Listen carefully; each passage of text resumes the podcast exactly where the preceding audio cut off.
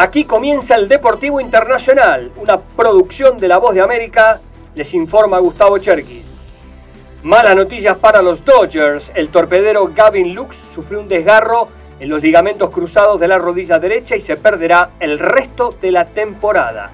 Ocurrió durante un partido de la Liga del Cactus esta misma semana. La ausencia de Lux es un gran golpe para la escuadra angelina que tiene aspiraciones de serie mundial. Será entonces el venezolano Miguel Rojas, el campo corto titular de los Dodgers esta, esta temporada, quien llegó a Los Ángeles en enero a cambio del prospecto Jacob Amaya, con el fin de darle al club profundidad en caso de alguna lesión. Y así fue. La Fórmula 1 arranca la temporada este fin de semana en el Gran Premio de Bahrein. El dos veces campeón Max Verstappen buscará defender su título y conseguir así el tercero consecutivo. El mexicano Sergio Pérez terminó en tercer lugar en la campaña 2022 y admitió que será una temporada muy intensa y difícil con pocos candidatos para un solo título.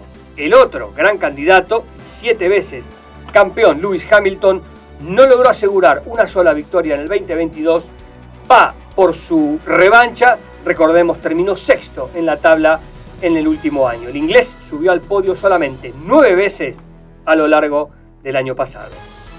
En la Major League Soccer, el club Nashville, que está iniciando su cuarta temporada, anunció que Giannis Antetokounmpo, jugador de los Bucks de Milwaukee, dos veces MVP y campeón de la NBA, y el máximo goleador de todos los tiempos de los Nashville Predators del hockey sobre hielo, Philip Forsberg, se han unido al grupo de propietarios del equipo encabezados por el dueño John Ingram. Los nuevos socios se unen también a otro grupo de propietarios cuyas incorporaciones más recientes incluyen a la actriz Reese Witherspoon, su marido Jim Dott y el corredor All Pro de los Tennessee Titans, Derry Henry. Para Ante tu combo es un sueño llegar al fútbol porque ama ese deporte gracias a su padre que fuera jugador profesional en Grecia. Notable récord de Joe Montana, leyenda del fútbol americano con cuatro anillos de Super Bowl, pero no en la cancha.